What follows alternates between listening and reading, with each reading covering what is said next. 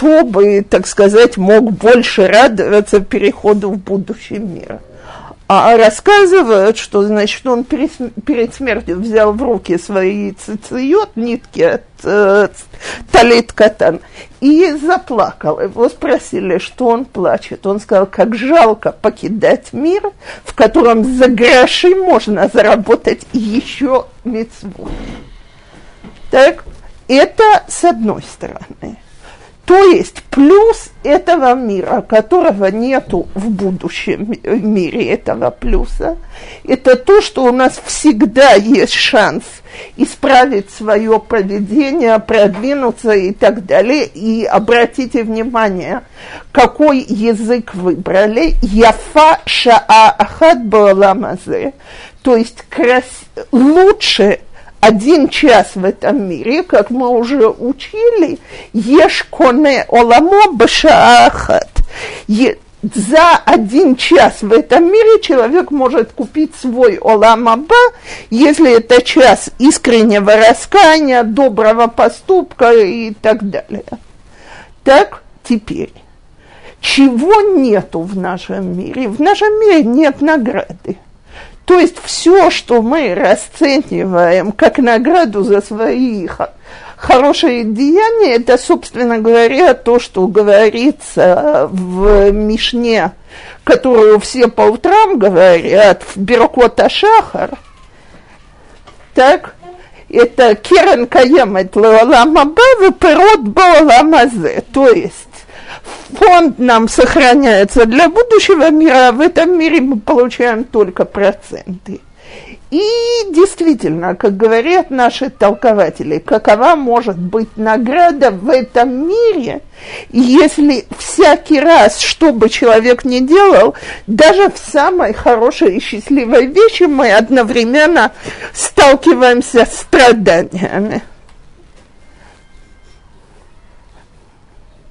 Собственно говоря, нету никогда, вот чтобы человек мог сказать, что радость у меня полная.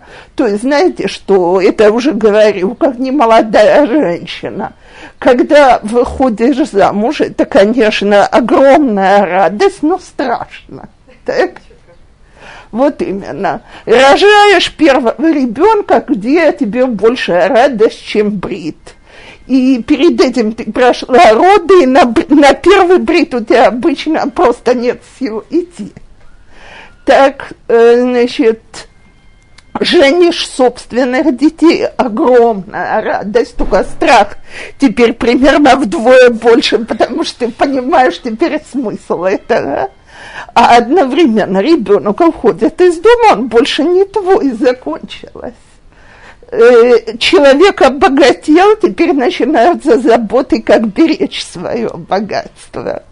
В общем, как не возьмешь, нету в этом мире такого понятия полная радость и бесконечное наслаждение. То есть это всего лишь какие-то проценты. То, что нам обещают в будущем мире, это степень такого духовного наслаждения, которое мы вообще не можем понять в этом мире. Э, тем, э, тем более, что вообще то, что я читала на эту тему, и на меня произвело очень большое впечатление, что наслаждение человека от будущего мира зависит от его собственного духовного уровня. То есть, если мы сейчас вернемся к вот этой знаменитой, э, знаменитому высказыванию Раби Иуда Наси, что он плакал «Еш коне оламо бешаахат». Так, ну, а чего ему было плакать? Э, значит, радоваться надо. Нельзя же про него сказать, что Раби Иуда Анаси позавидовал человеку, который совершил все грехи, а теперь вошел в рай. Но есть толкование, которое говорит, он его оплакивал. Он сказал, да, он достиг Аламаба. А что он там будет делать? Каков его уровень понимания духовности?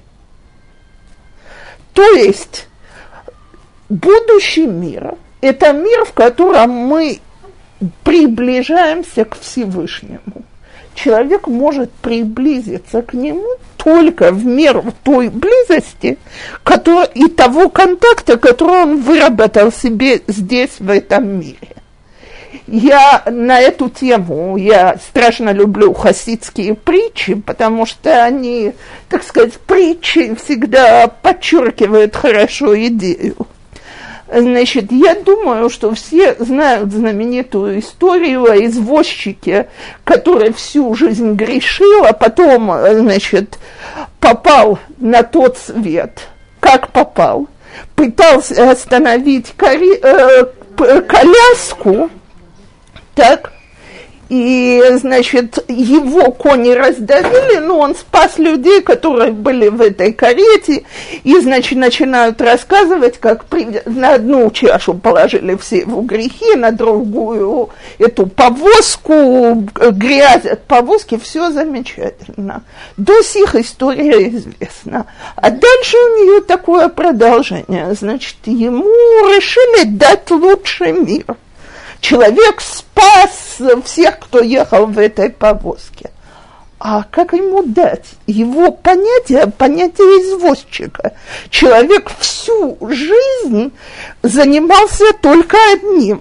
Хлопал бичом, и, значит, его кони неслись вперед. Так вот написано, что его и поселили в Олама Демьон, в мир воображения, в котором у него была, значит, самая лучшая повозка, о которой он мечтал, и быстрые кони, и он был счастлив тем, что он машет бичом, и лошади несутся и так далее. Так, это продолжение этой истории, которая обычно не появляется.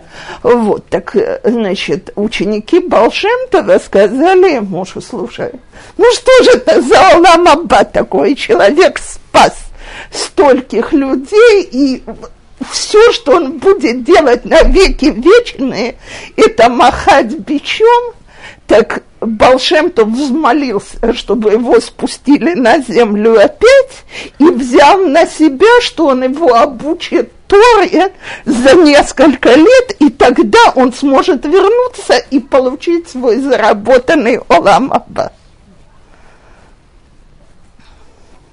Теперь уже, так сказать, Олам Аба наполненный смыслом. Так в этом смысле, понимаете, вот этот вот рай, который мусульмане описывают с гурьями и прочими удовольствиями, там теперь наркотики появились, очень может быть, почему нет. Так, это не, до, э, так сказать, это как раз по уровню. Рамаба заказывает. Так? так вот, если мы хотим действительно э, близость к Всевышнему, то нам ее нужно зарабатывать здесь. А теперь, значит, следующая мешна, недаром они идут в таком порядке. Мы только что говорили, как важна каждая мецва, она нас продвигает, помогает и так далее. Так вот, Раби Шимон бен Лазар говорит, что не всегда время делать мицвоту. То есть иногда стоит хорошо подумать, или это мецва сейчас вовремя. Читаю нашу мец, э, Мишну. Раби Шимон Белазар говорит, «Ал тираце эт хавераха башаат каасо, вал тинахмену башаа шемето мутал. ואל תשאל לו בשעת נדרו, ואל תשתדל לראותו בשעת калкалато. Раби Шимон бен Алазар говорит, не успокаивай своего товарища, когда он сердится, и не, у, и не утешай человека, когда мертвый, его мертвый, то есть какой-то близкий родственник, лежит перед ним, и не и не задавая ему вопросы в то время, что он дает какой-то недр, я сейчас объясню, какие вопросы, и не старайся следить за ним, когда это время, что он в чем-то испортился, то есть делает, э, нарушает какую-то мецву, делает аверу и так далее. Теперь все вещи, которые мы тут перечисляем, это сплошные мецвод, то есть совершенно серьезно. Успокоить человека, который сердится, снять его гнев, это мецва. Но если мы выбрали для нее неподходящее время, то есть когда человек сердится, то вместо того, чтобы успокоить его, мы вызовем только дополнительный приступ. Температура поднимется. Теперь нету большей мецвы, чем прийти Ланахем Авелим. Но я думаю, что все знают, что в день похорон Ломенахамим Авелим. Кстати, в Израиле очень плохо знают. Я не могу забыть э, ни сама, когда э, не про вас будет сказано, сидела Шива, ни когда муж сидел. И, значит, людям очень удобно. Приехали в город на похороны. Так, э, теперь одновременно выполним еще одну мецву. То есть ты не успел вернуться, как мой муж когда-то сказал, еще не успели вернуться с кладбища и снять обувь, так, а уже полный дом мы нахамим. Так вот, Мишна говорит – что это абсолютная бестактность, потому что ты не утешаешь человека, а только увеличиваешь в этот момент его горе. Он еще не способен принимать никакие утешения. Сказано, что где-то что еще вообще первые три дня могут прийти только очень близкие люди. Остальные должны прийти после этих дней. Совершенно верно, галактически, но это вообще никто в Израиле не соблюдает. Меня это... После этого брат говорил, что, значит, его всегда поражает, насколько люди заняты собой. То есть у меня есть великая мецва Ленахем Авелим. Я мчусь ее выполнять. При этом какое мое дело, что Авел, он живой человек, которому нужно покушать, поспать, так э, я не могу забыть, как к нам явилась, э, явились студенты Ешивы, в которой преподавал один из моих братьев, в полдвенадцатого ночи. Мы уже отсидели день, и нич... утром нужно подняться очень рано, начинаются миньяны на молитву. Так и, значит, они там уселись и прочно. На каком-то этапе кто-то был голодный. Почему я рассмеялась? Я просто вспомнила ситуацию. И передали в ту комнату, где сидят, кружку литол едаем с миской. А другой брат выскакивает ко мне и говорит, слушай, по-моему, они остаются здесь ночевать. И это уже готовы отмаем на утро на натилат едаем. Так вот, я вам хочу сказать, недаром это написано. Мецва, в которой мы совершенно не считаемся с другим, она не мецва. То есть, если э, э, формулировка брата была такая, что я виноват, что это не подходит для Авелим, я сейчас занят мецвой. Так если мы вот так ее выполняем, то хорошего в этом очень мало. И следующее. Алтишазо бшат нидро. Когда человек дает недер, э, ошибочно, вообще мы говорили, учили, недер, э, я беру на себя какое-то обязательство денежное или в поведении. Так? Э, значит, мы уже говорили, что нужно воздерживаться от недарим, поскольку это в какой-то степени клятва, это очень серьезно, и выполнять это надо очень строго. Э, так, э, поэтому если можно отговорить человека от того, чтобы он брал на себя недер, это хорошо. Но не в тот момент, что он это делает. Почему? Потому что я могу начать ему задавать вопросы. Вот что это такое? Алтышалу башатный дро. А ты считаешь, что ты это будешь соблюдать при таких-то обстоятельствах тоже? Теперь в тот момент, что человек нодер, так, он убежден, что он это будет соблюдать при любых обстоятельствах. Он отвечает, да, я это буду соблюдать.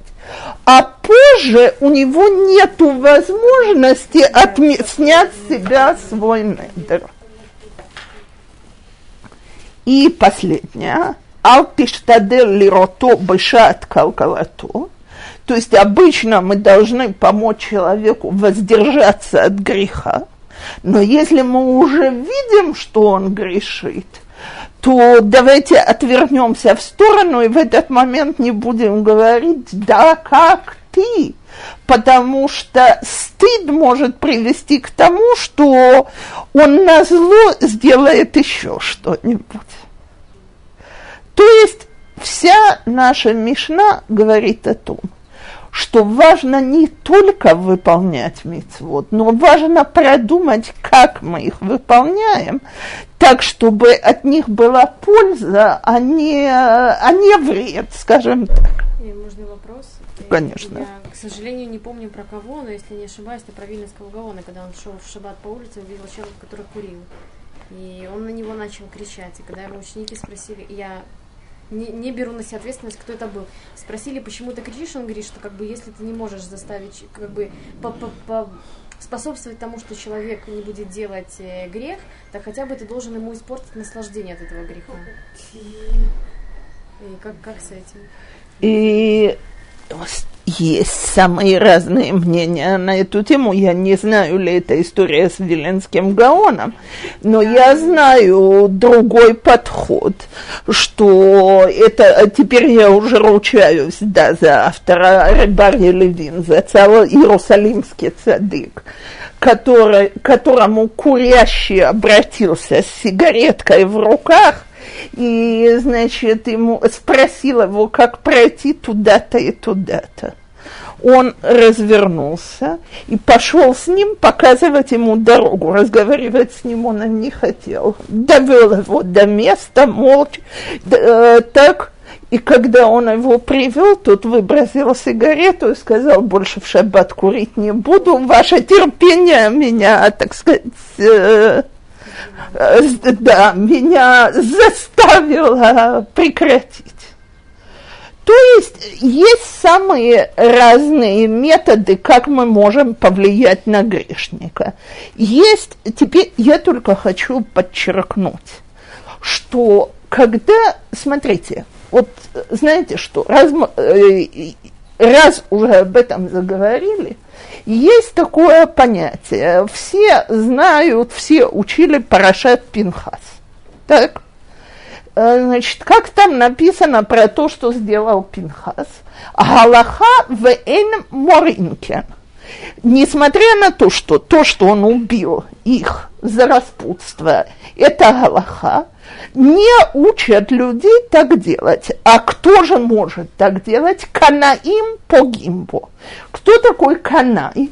Че, э, от слова кина, ревнивый, только он не ревнивый к человеку, а он ревнивый к чести Всевышнего. Так почему ло, мари, ло моримкин, почему не всем говорят быть канаим? Потому что канаут в человеке должна сидеть внутри, это должно быть часть его самого. То есть в тот момент, что он видит грех, он с этим мириться не может. Для него это как огонь, он хочет потушить пожар. Когда человек это делает так – тогда это производит впечатление на людей. А извините, когда команда молодых хулиганов собирается на Барилане, орет шабес и бросается камнями, то впечатление оно явно противоположное. Так, потому что шум канаут эншрам, так, нету там ревности к э, святыне, а есть желание похулиганить. Хотя бы потому, что можно взять в руку камень. Я, правда, слышала хороший анекдот, что эти ребята ходят и откладывают камни на субботу, чтобы можно было пользоваться. Но это уже, знаете, в порядке хорошего анекдота. Сильно сомневаюсь, что это братья знают Илхот Мукцы. Вот.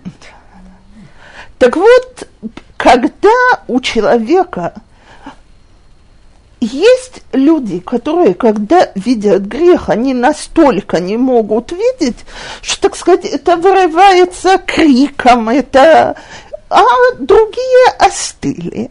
Есть люди, дорога которых э, повлиять на другого по-хорошему. Если мы хотим на кого-то влиять силой, то наше возмущение для этого должно быть очень-очень искренним, потому что иначе оно не произведет ни на кого хорошее впечатление. Это я гарантирую. То есть вот этот вот путь, он для большинства. А ты стакела лахер. Э, почему? Потому что, давайте скажем так, если бы я действительно только стопроцентно возмущался бы тем, что тот человек согрешил, ладно, но сколько мыслей одновременно пробегает, ах, он такой, а я хороший так, э, значит, вот я на другом духовном уровне, я такое никогда не сделаю и так далее. То есть это уже не канаут, это уже возвеличение самого себя за счет другого.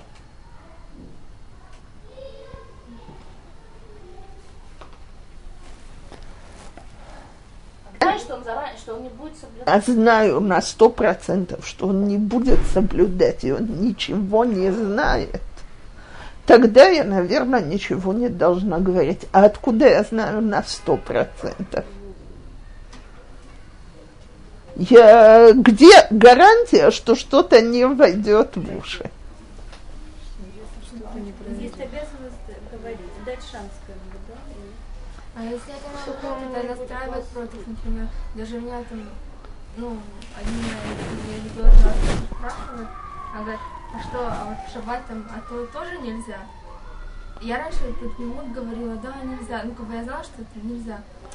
Вот, вот это там нельзя, и как бы это только настраивает против, так что, как бы, может быть, лучше вообще не говорить, даже Давайте скажем такую вещь.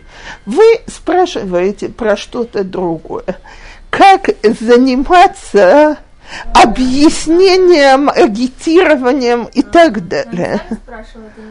Я понимаю, но, во-первых, если я ничего не отвечаю, то чаще всего я оказываюсь какой-то просто фанатичной идиоткой, которая делает набор глупостей, совершенно никому непонятных. Как говорила э, одна моя знакомая, она говорит, у ее родителей на каждую новую галаху была одна реакция. Маразм крепчал.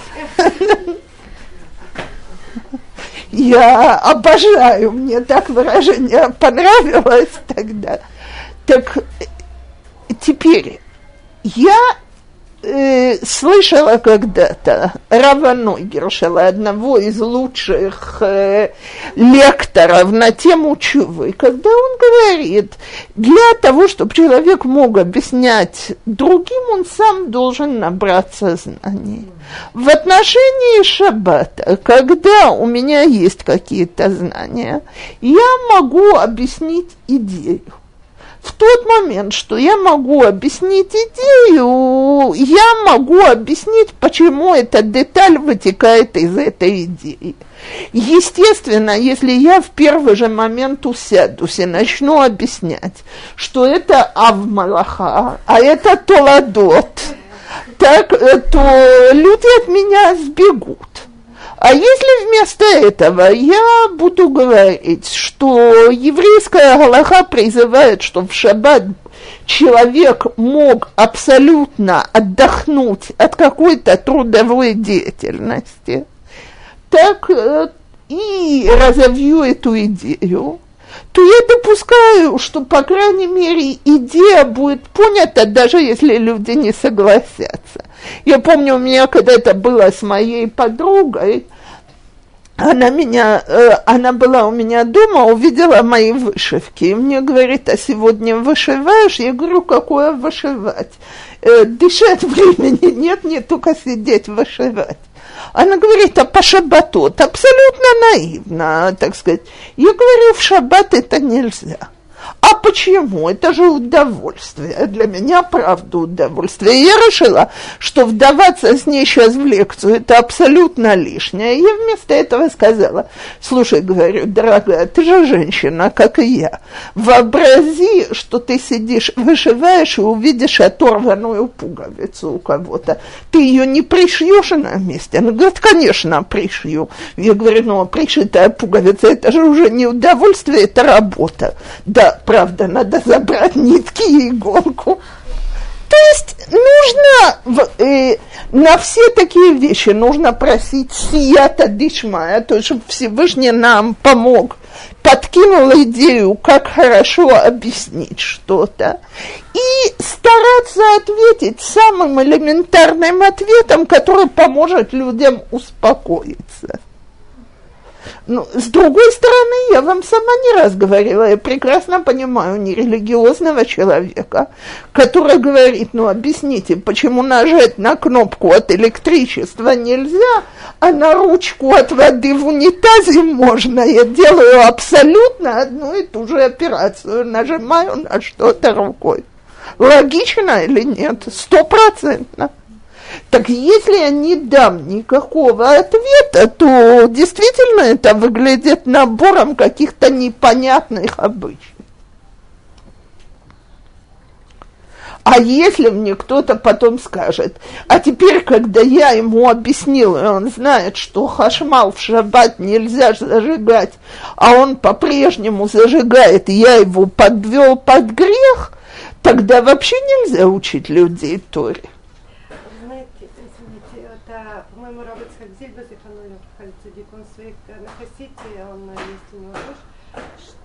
Сказал, что кто-то начал про электричество, так он сказал, ну хорошо, шаббат, так вы зажигайте левой рукой и внесите для начала хоть какое-то изменение. То есть он настолько вот так откидывает. Может, все-таки в этом помешательстве что-то есть. Скажу, когда я не говорю ничего. Когда я нахожусь в доме у Шомрей Шаббат, и вижу в сам шаббат, как люди делают вещи против Аллахи, так до Моца и шаббат я не говорю ничего. Я уже просто не ем в, э, в такой ситуации. Но что же, я всем теперь предложу остаться голодным? Люди, которые не учат Гилхот Шаббат, нарушить Шаббат, я берусь каждую минуту. Достаточно, что я помешала чунт на, на огне, так и его есть нельзя никому. А потому что его нужно было, потому что это Мэгис сни, сняла, сняла на здоровье. Я, я дала кому-то поесть, все как-то же мешаю. Ну, есть. Эншумбая, но вы его сняли, а я сказала, он стоит на платье. И т.д. и т.п. И теперь э, с, э, недаром же Рабаным говорят блик, без конца, что это само выражение о шаббате какое. Горы, которые висят на волоске. Так? Так если ты не знаешь, где там волосок, нарушить субботу проще простого. Теперь я знаю, что если я сейчас в этой ситуации что-то скажу, то все, кто там есть, уже не могут. Так я предпочитаю помалкивать до Моца и Шаббат, скажем.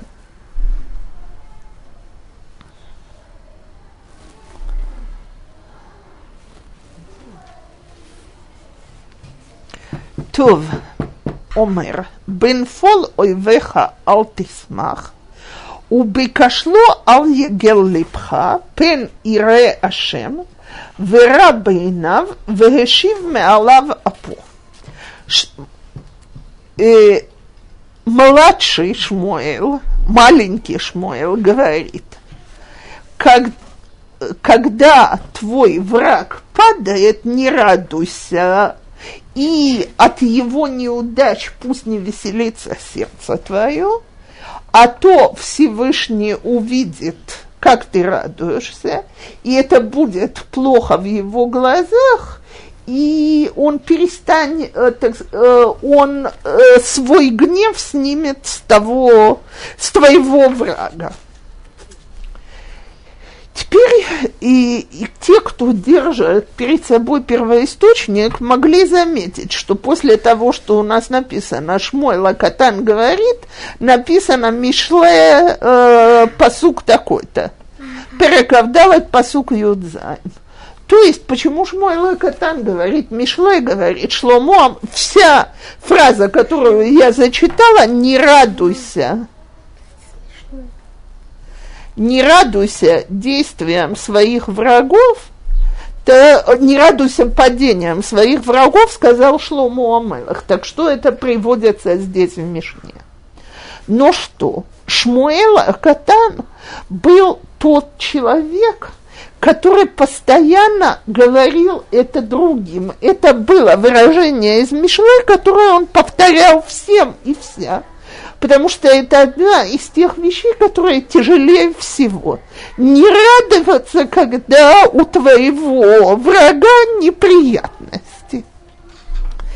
И поскольку он постоянно напоминал другим про это качество, то есть не быть злорадным, то это говорят в перке, а вот от его имени. Теперь наши толкователи говорят, что есть один случай, когда можно злорадствовать. Когда? Когда этот человек твой враг, потому что он, значит, на зло на, э, нарушает законы Торы, идет против Всевышнего и так далее.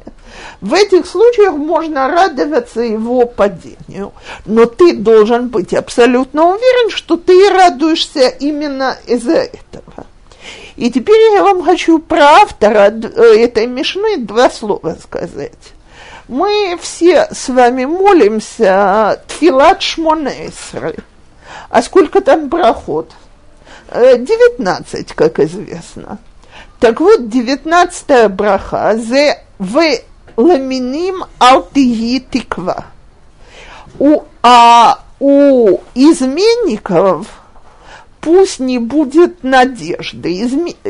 Что это за мешна?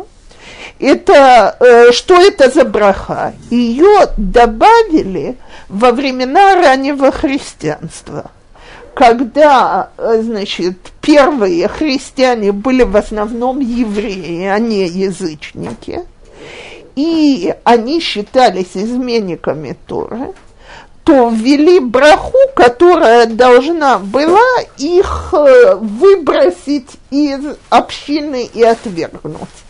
И эту браху поручили составить Ле Шмуэл Акатан, потому что только он был человеком, про которого можно было сказать, что, так сказать, когда он это делает, он, он это делает именно потому, что у него нет никакой личной радости, никакого личного интереса в падении врагов, а только во имя Всевышнего. Так вот, как он объясняет, как Шломо Амелех объясняет, почему мы не должны радоваться? Потому что наше злорадство – это, собственно говоря, искупление нашему врагу. Когда вокруг злорадствуют, Всевышний очень не любит это качество. И уже только за то, что мы злорадствовали, он, собственно говоря, может отменить наказание. Если, допустим, извините, эти все палестинцы, которые противные арабы, и с ними что-то случается, нельзя радоваться. Э, плохое у них там происходит, они там и, друг убивают. И...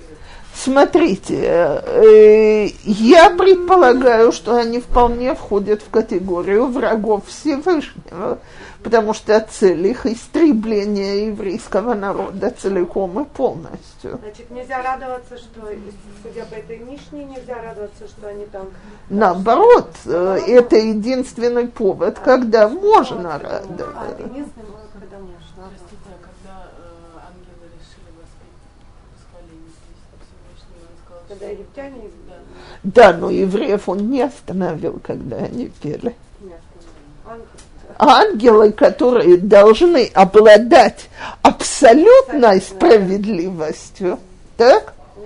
Там, э, значит, там им Бог говорит, абсолютная справедливость говорит, когда деяния моих рук гибнут, то те, кто обладают абсолютной справедливостью, не могут этому радоваться. Но Всевышний не только не остановил Ширата Яма, ввел ее в тонах.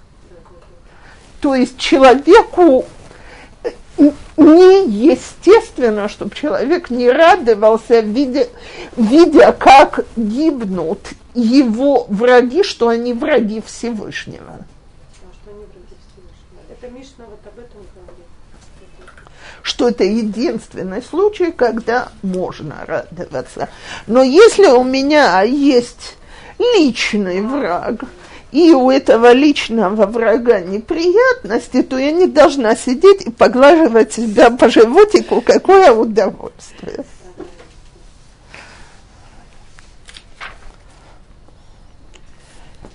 То, я когда сегодня пошла, я знала э, и знаю, что есть Мишна от его имени в э, Перке Авод. Но я решила, что я должна найти, каким образом есть Мишна от его имени. Элиша бен Авуя омер, галомед делает, лема удоме. לדיו כתובה על נייר חדש, הלומד זקן, למה הוא דומה? לדיו כתובה על נייר מחוק. Я останавливаюсь посреди Мишны, потому что она очень длинная. Э, И от нескольких авторов мы ее кусочками будем. Так Илиша Бенавуя говорит, тот, кто учится ребенком, на кого он похож? На чернила, которым пишут на новом листке. ну, когда мы пишем вот на новом листе, ну, мы сегодня чернилами не пишем, но на чистом листе чернила впитывались хорошо, и было четко и ясно видно, что написано. То есть у ребенка хорошая память, что учили в молодые годы, остается. Есть вещи, которые, может, мы бы и хотели, чтобы не оставались, но плохо помогает. Так?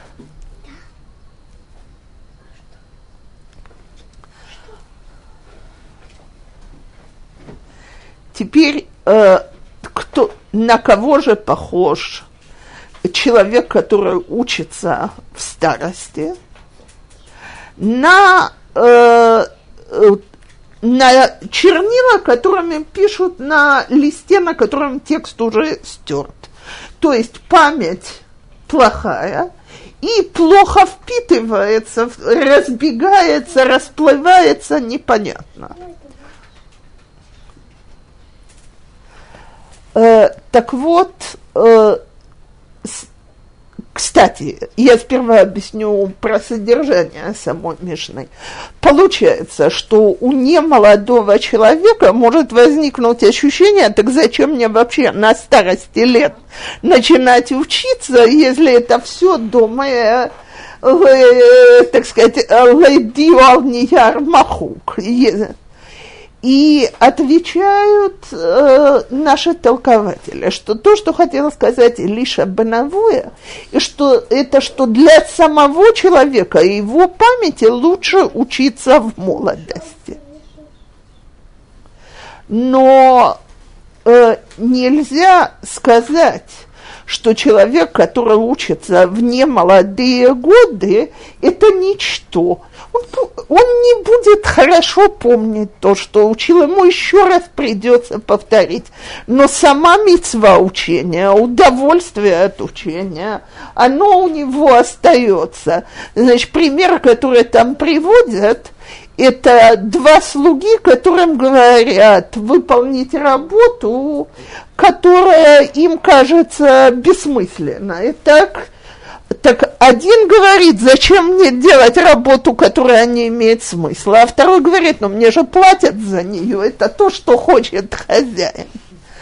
Так если даже, смотрите, я действительно по себе знаю, вот, э, значит, мне это иногда просто ужасно обидно, что я сейчас довольно регулярно говорю тылим то, что я не делала в молодые годы, э, узнаю про Ким, но наизусть не могу запомнить ни один новый то, что когда, то, что знаю по молитве, то, что знала, то, что помнила с молодых лет, есть.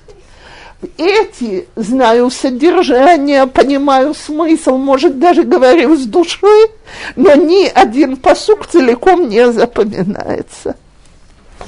Так что ради этого не стоит теперь сидеть и учиться?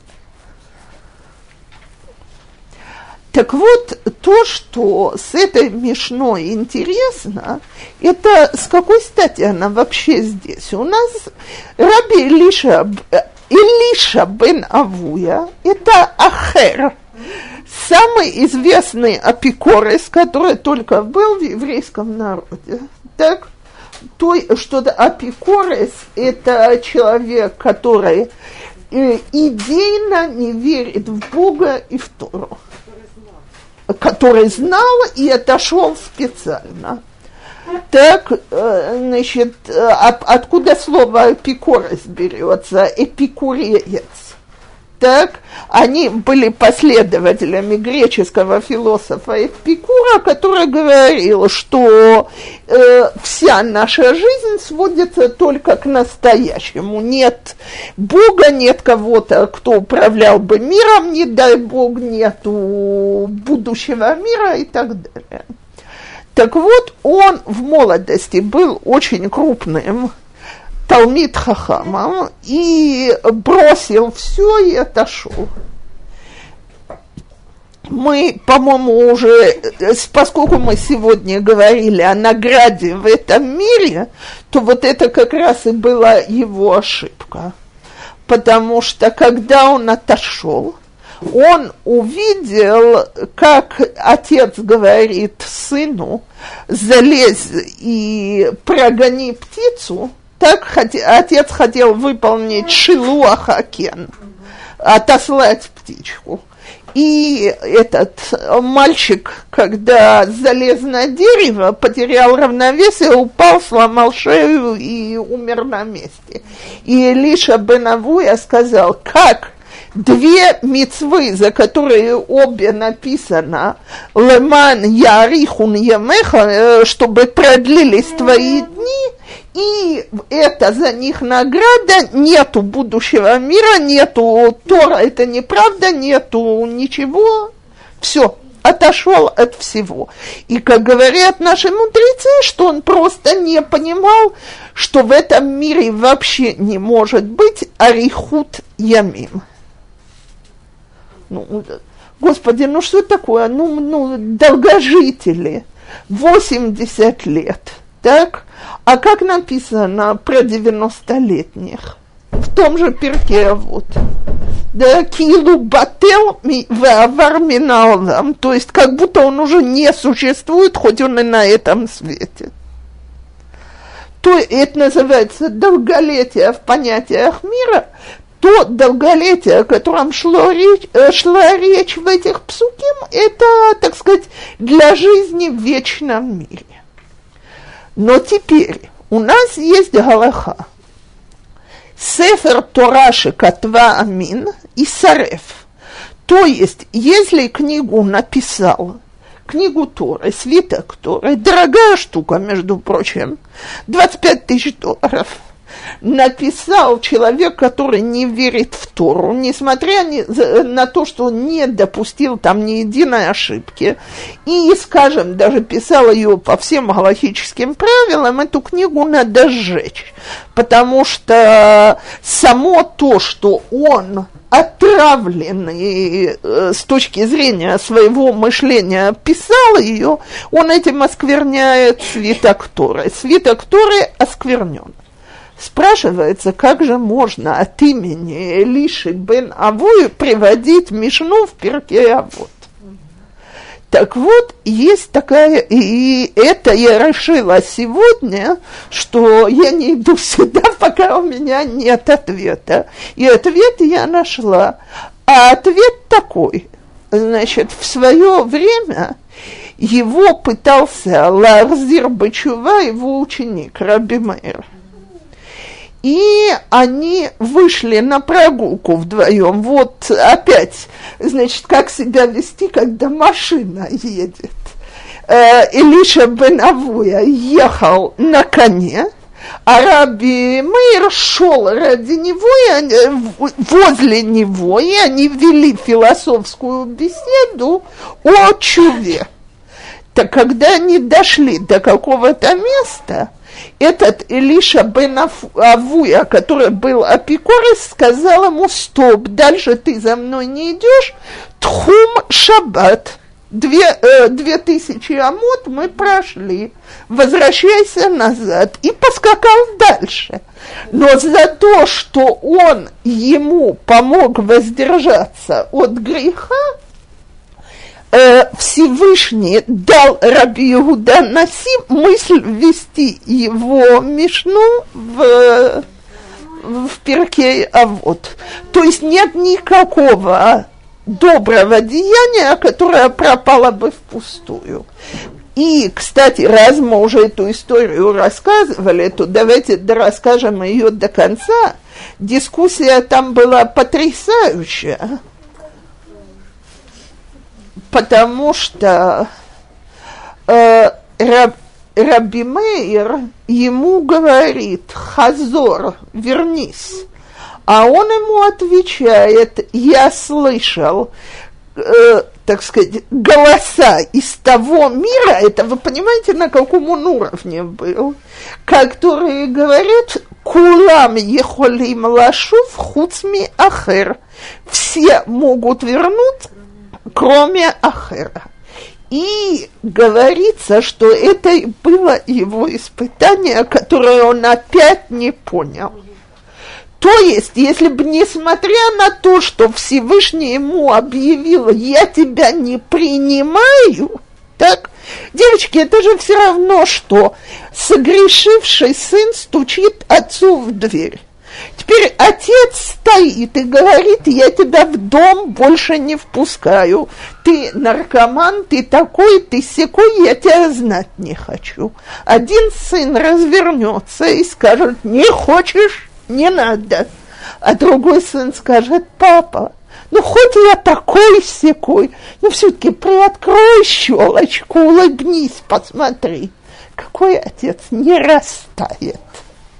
Так вот, если бы Ахер, когда он услышал вот это, что нету ему хода назад, он бы вернулся, несмотря на то, что ему нет хода назад, Всевышний бы его принял с распростертыми объятиями. И написано, что после его смерти – Значит, Раби Мейр сказал, что он не допустит, чтобы он горел вечным огнем, и э, загорелась могила его, и горела год, не тухла.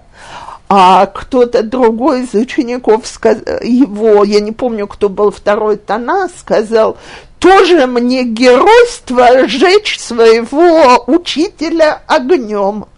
Так вот, говорит, я помолюсь, и огонь потухнет, и ему искупится. И так и было.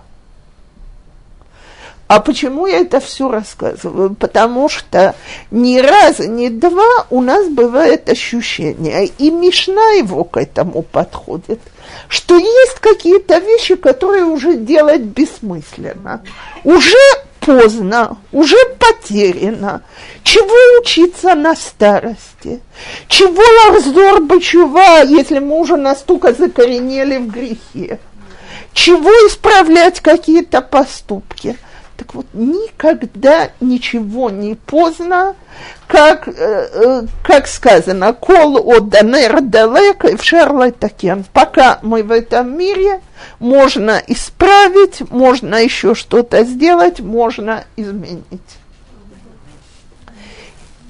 И, и Раби Йоси Бар Иуда, איש כפר הבבלי אומר, הלומד מן הקטנים, למה הוא דומה? לאוכל ענבים קהות ושותה יין מגיתו. הלומד מן הזקנים, למה הוא דומה? לאוכל ענבים בשלות ושותה יין נושן. רבי יוסי בר יהודה, איש כפר הבבלי, говорит, нам только что сказали, что есть достоинство у тех, кто учится молодыми. Но когда ты учишься у этих молодых, так, то, несмотря на то, что память у них прекрасная, у них недостатки. Какие? Тот, кто учится у молодых, он похож на человека, который ест не созревший виноград. Знаете, как от него зубы сводят? Так, от кислятины. И пьет э, вино, которое еще не созрело, и в нем дрожжи чувствуется. Почему? Потому что молодой человек, даже если он помнит все хорошо, он еще, он знает, но он это еще не переосмыслил. То есть э, у него еще его толкование Торы недостаточно, э, так сказать, установлены, его знания недостаточно уверены. А вот кто учится у старых, на кого он похож? На человека, который ест э, спелый виноград и пьет старое вино, то есть настоявшееся хорошее приходит Раби, Раби Игуда Анаси, и говорит, это не совсем так. Алт истакел бы канкан, и лабымаши ежбо.